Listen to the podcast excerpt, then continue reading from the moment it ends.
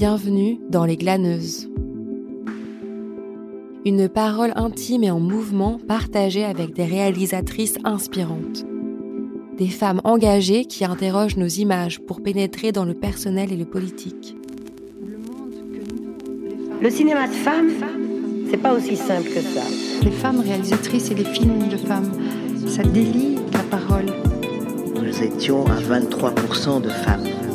Quoi qu'on fasse, ça a quand même une portée politique. Ça, ça, c'est du cinéma.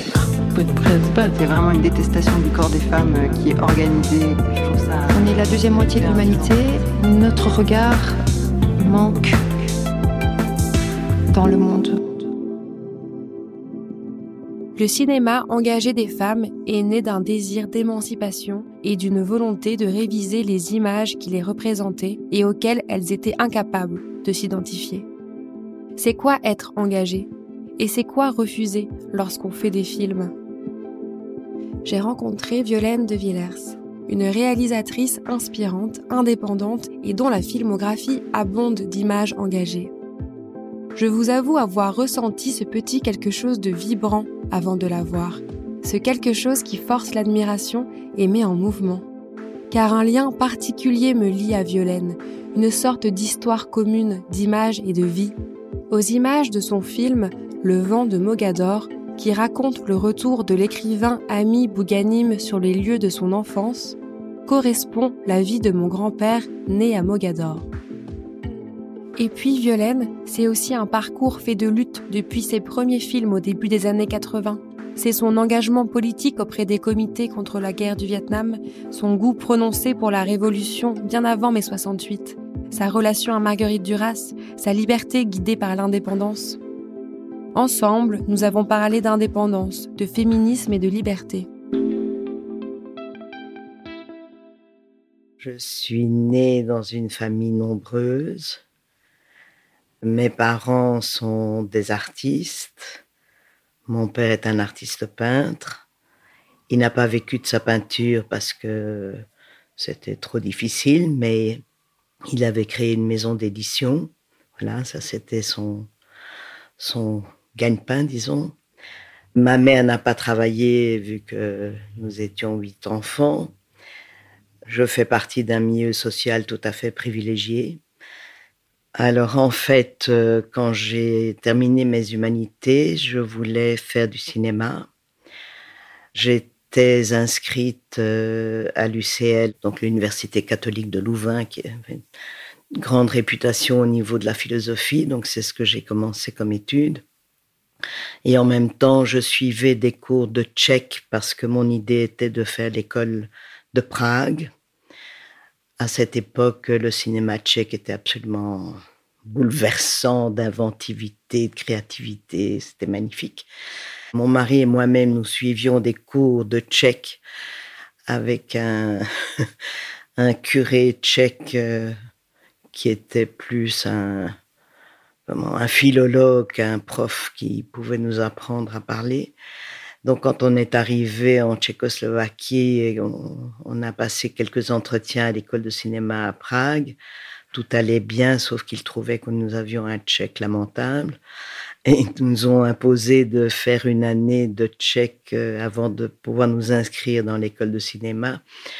Et comme c'était au moment de l'invasion des chars russes, la situation était absolument catastrophiquement déprimé, épouvantable. On n'a pas fait cette école.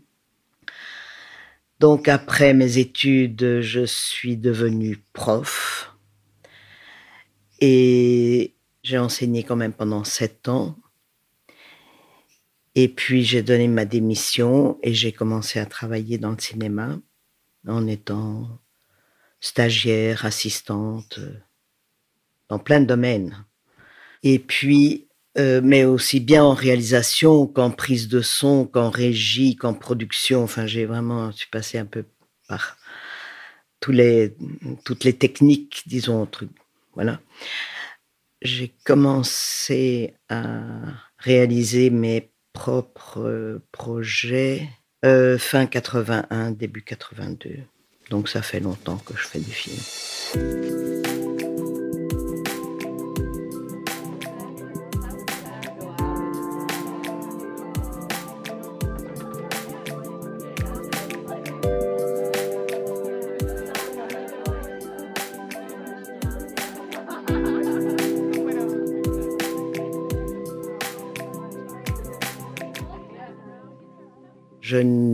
Participé, je ne suis pas partie à Paris euh, pour manifester, mais j'étais tout à fait proche de, de ce qui s'y passait. Bon. Et je me disais même que je n'avais pas attendu mai 68 pour, pour, pour, vouloir faire la révolution. Donc euh, mai 68 n'a pas n'a pas été un bouleversement personnel euh, au niveau de mon de ma prise de conscience parce que je pense que j'y étais déjà bien dedans.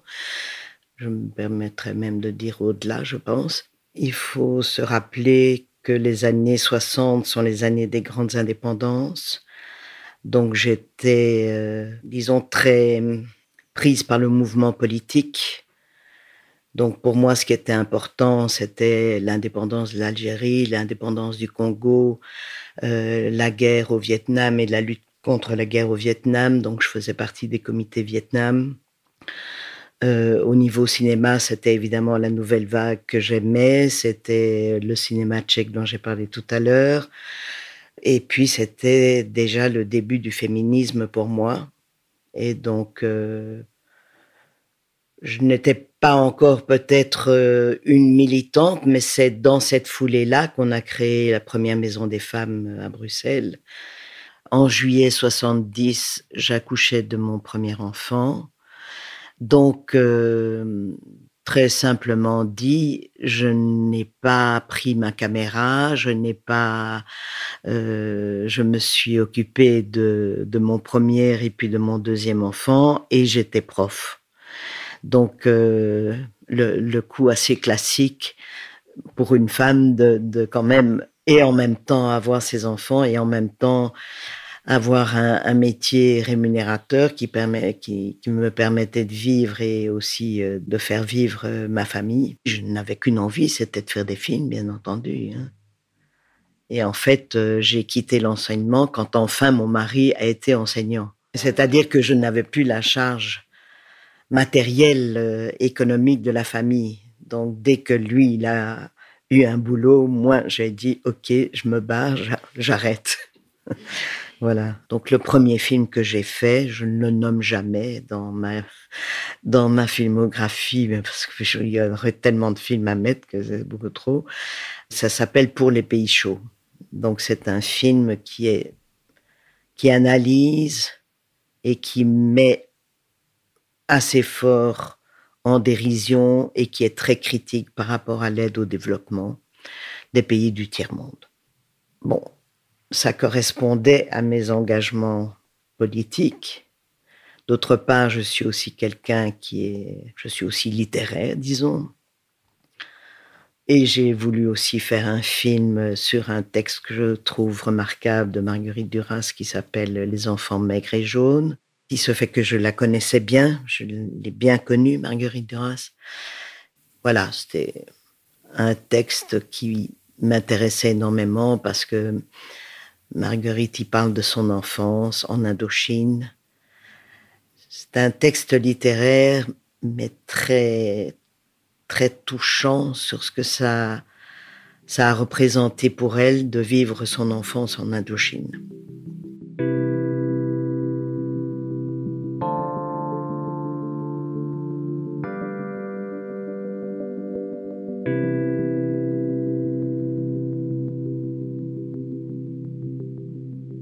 N'ayant pas fait non plus d'école de cinéma, ne voulant pas me retrouver à devoir gérer des dossiers, des demandes tellement lourdes sur le plan financier que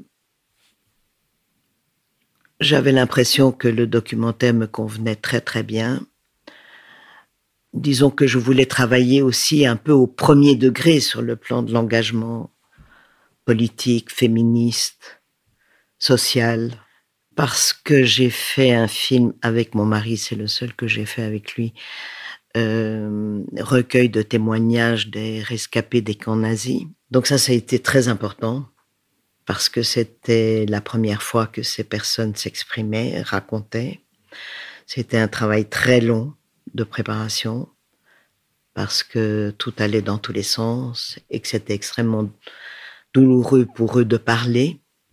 Et en même temps, euh, on a réussi à les convaincre de parler parce que c'était encore une époque où, il y avait quasiment rien. Il y avait en tout cas rien en Belgique de la part des, rescapés, aussi bien rescapés politiques que rescapés euh, juifs.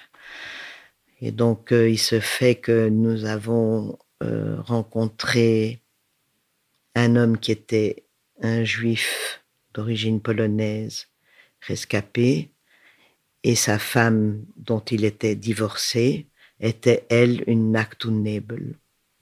Et donc, on a fait des entretiens, mais tout à fait séparés, puisqu'ils étaient divorcés. Voilà, ça, c'était très important. Pendant cette période-là aussi, je préparais une grande manifestation avec l'Université des femmes, parce que l'année d'avant, j'avais fait une, euh, recherche sur euh, les femmes et le cinéma.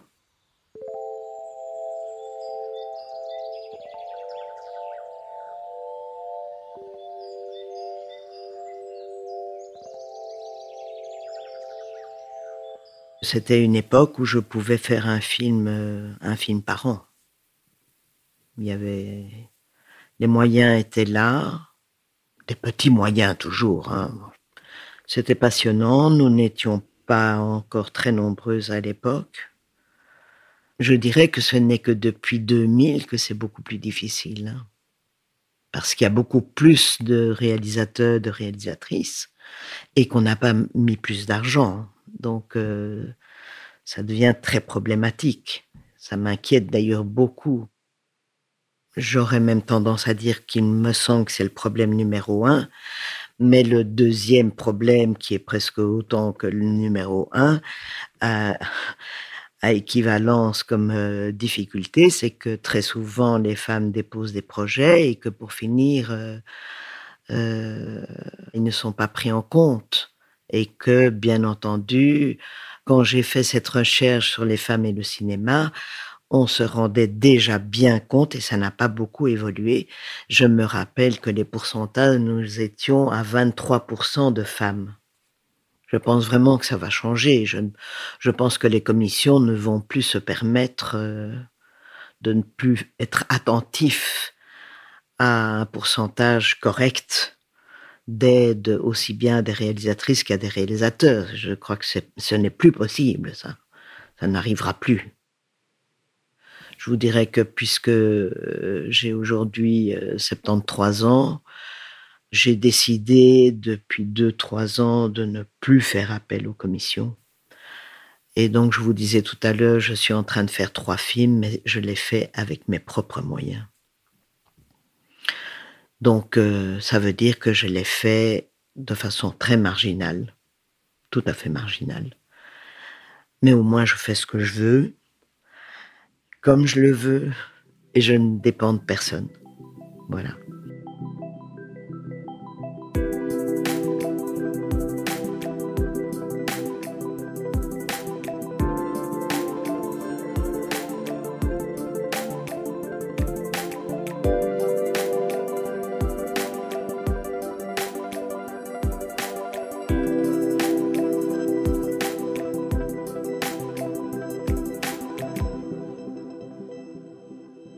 C'est plutôt une émotion qui, qui, m'amène à travailler dans telle, dans telle voie.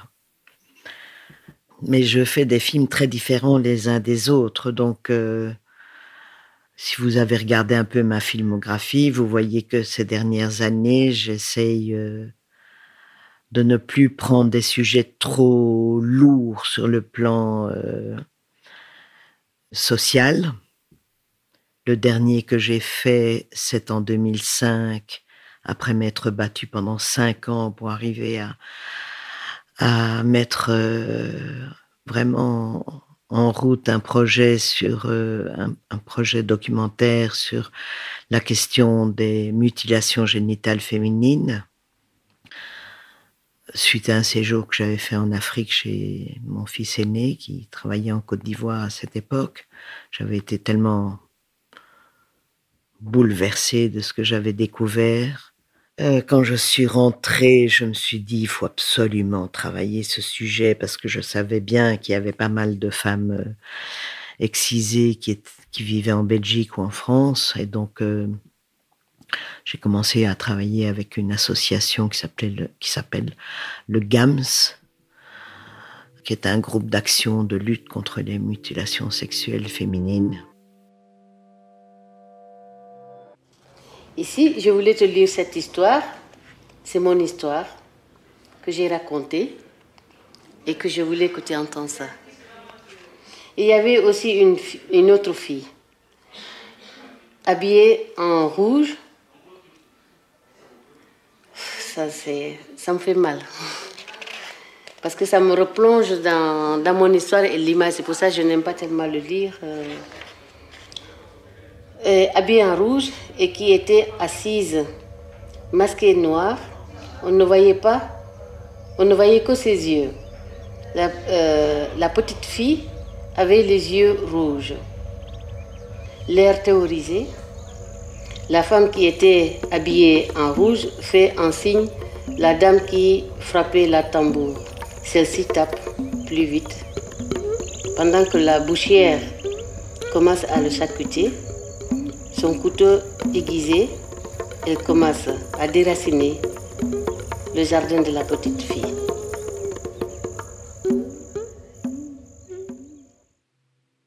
Texte de Kadia Diallo dans Mon enfant, ma sœur, songe à la douleur. Et donc ça, c'est le dernier que j'ai fait, dans le sens euh, d'une démarche euh, sociale euh, et, et, toujours liée encore euh, aussi à l'Afrique. J'ai beaucoup travaillé sur l'Afrique avec des femmes africaines. J'ai fait, j'ai fait deux films après le génocide au Rwanda. J'ai fait un film beaucoup plus heureux bien avant avec euh, Des Mama, la chanteuse Marie Dawn. C'est un film qui a eu un succès monstre, on va dire.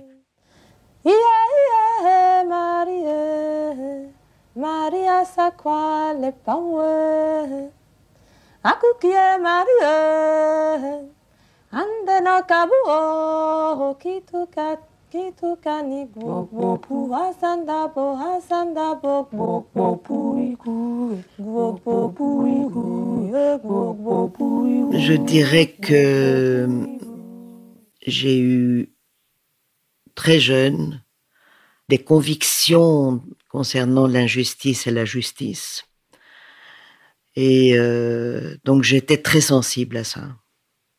Toute mon enfance, toujours. Je vais pas dire que je me culpabilisais, mais je me disais quand même, euh, tu, es dans un milieu privilégié, puis tu vois, tu vois tout ça, tu vois comment des familles, comment des enfants, comment. Et donc euh, j'avais l'impression qu'il y avait beaucoup de choses à faire et une volonté de changement, changement de mentalité, changement social. Euh, le milieu social, c'est la noblesse, euh, mais euh, mes parents, mon... oui, c'était des gens qui étaient des anticonformistes. Et donc, ce n'était pas du tout des gens qui étaient dans la mondanité, la supériorité, l'élite. Et euh, donc, c'était déjà des gens qui, d'abord, c'était des chrétiens, mais c'était des chrétiens de gauche et des artistes intellectuels de gauche. Pas tellement formés, disons, euh, sur le plan politique. C'était pas des communistes, mais euh, c'était des anticonformistes et qui et qui voulaient aussi le l'ouverture, un changement social et tout ça. Donc, euh, je n'étais pas dans un milieu non plus de, gens qui qui vivaient entre eux, entre soi euh, et qui se limitaient. C'était pas du tout comme ça. Et ça, je pense que c'est aussi grâce à l'art, à l'art, à la littérature, à la poésie, tout ça, ça ouvre les esprits. Hein. Donc, je leur sais gré de cette ouverture. J'étais passionné par la chose politique et les indépendances. Je voulais travailler là-dessus.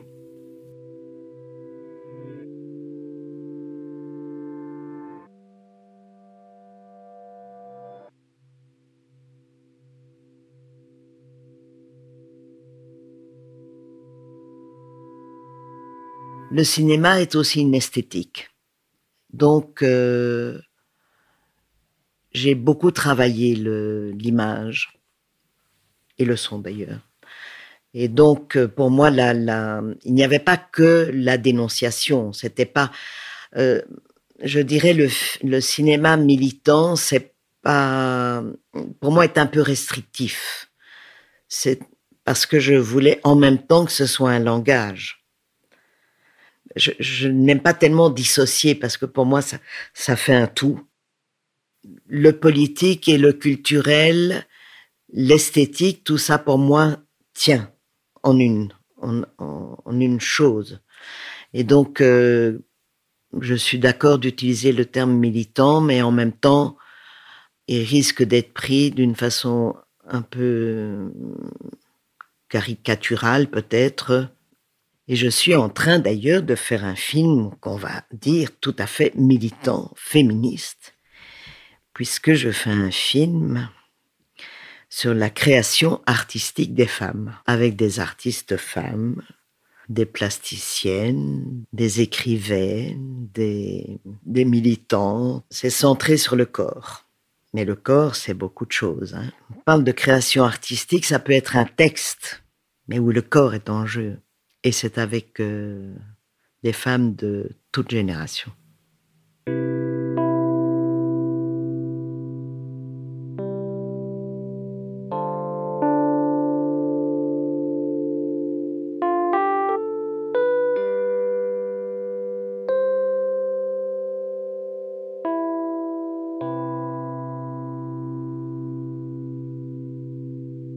Par hasard, en 95, on est à Essaouira. Et c'est la première fois qu'on est à Essaouira. Et on tombe, on regardait l'architecture de cette ville, on trouvait magnifique, qui était dans un état d'une pauvreté. Et c'était très impressionnant. Et il y a un jour un type qui, qui nous voit et qui nous dit, ah, mais qu'est-ce que, parce que, bon, évidemment, je filmais, je photographiais. Ah, mais qu'est-ce que vous faites On est fasciné par, euh, par cette ville, les portes et tout ça. Et ce type nous dit, ah, mais si vous voulez, euh, moi, je peux vous montrer, je suis sculpteur. Je travaille le bois. Si ça vous intéresse, venez dans mon atelier, ce qu'on fait.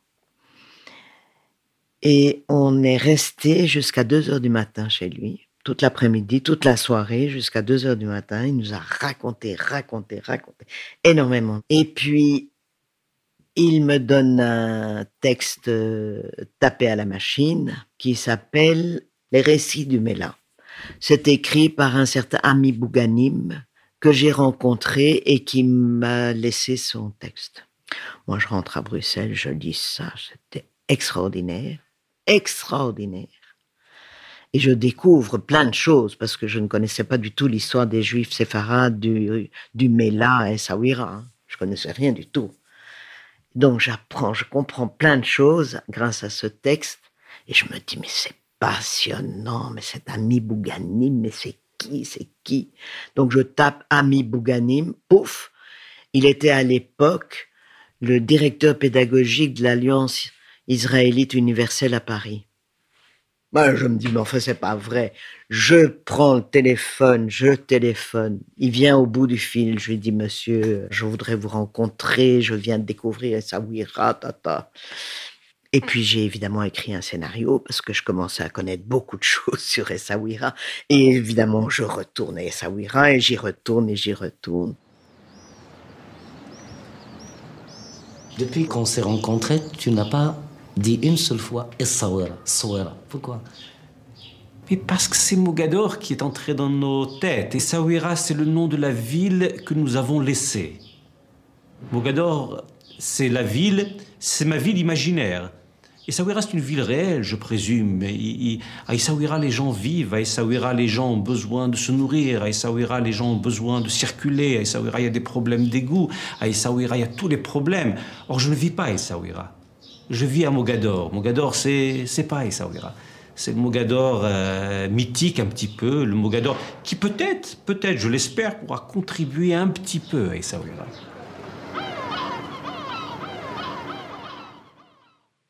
Conversation entre Mohamed Bouada et Ami Bouganim dans Le vent de Mogador.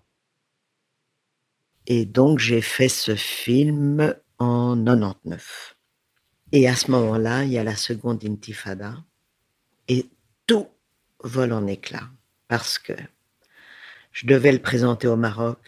Plus question que j'arrive avec une histoire de juifs et de musulmans au Maroc. Je devais le présenter en Israël. Plus question que j'arrive avec euh, des histoires de musulmans et de juifs. Donc c'était foutu. Et ici, il a été évidemment présenté euh, voilà, au cinéma méditerranéen, je sais plus quoi. Enfin, bon, il a eu une petite vie de festival. Je l'ai présenté en juillet 2019 à la Cinémathèque de Tanger. Et ça a été magnifique. Il y avait à la Cinémathèque une moitié de salles musulmanes arabes et une moitié de salles euh, de français et de juifs français. Donc c'était magnifique. J'étais très heureuse, je le dis. C'était un peu ma revanche. Et donc c'est un film euh, qui me reste sur le cœur parce que je ne l'ai toujours pas présenté à Essaouira.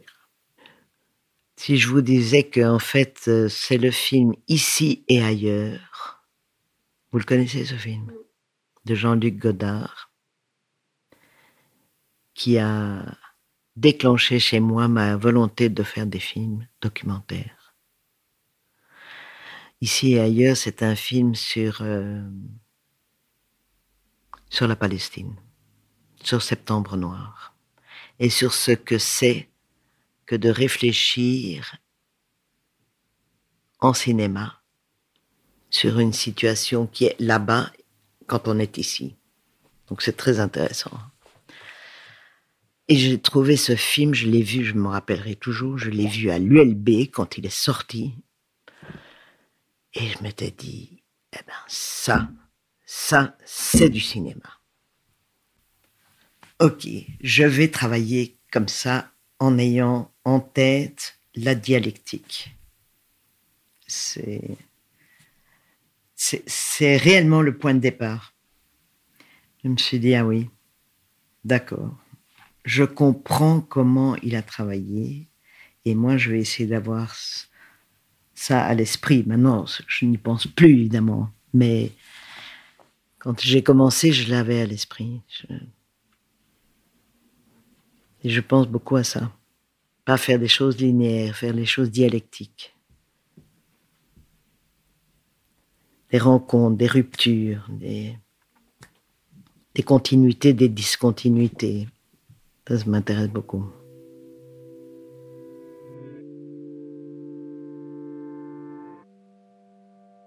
J'ai fait trois films avec des artistes et des profs de couleur invités à un grand colloque sur le traité des couleurs de Goethe. Je ne dissocie pas l'œuvre de l'homme hein, ou de la femme. Donc c'est le portrait, autant le portrait d'une œuvre que le portrait d'une personne. Pour moi, elles, se tiennent, tout se tient. Et donc j'ai fait trois films avec un plaisir souverain et je me dis, mais c'est là que je suis bien, c'est là. Et depuis, je n'arrête pas.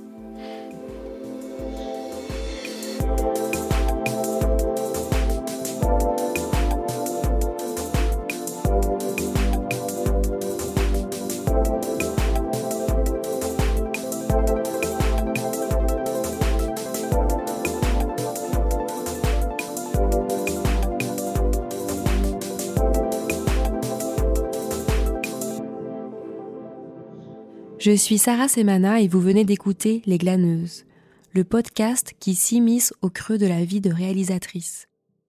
Ce podcast est une production de Synergie et la Cinémathèque de la Fédération Wallonie-Bruxelles. Vous pouvez retrouver les épisodes sur synergie.be et sur votre application de podcast.